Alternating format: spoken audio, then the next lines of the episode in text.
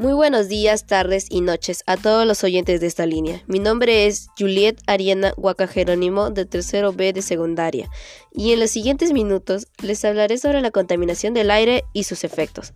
Al mismo tiempo, daré algunos tips a base de información confiable. Primero, hablaremos sobre lo que es la contaminación del aire en sí. Debido a la mezcla de partículas que son causadas por fábricas, quema de basura, el humo de los autos, etc., el aire es expuesto a esta contaminación.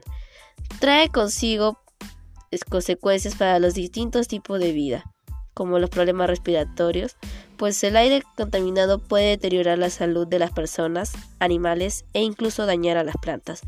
También puede ocasionar lluvias ácidas, deterioro del agua, daño en la capa de ozono, etc.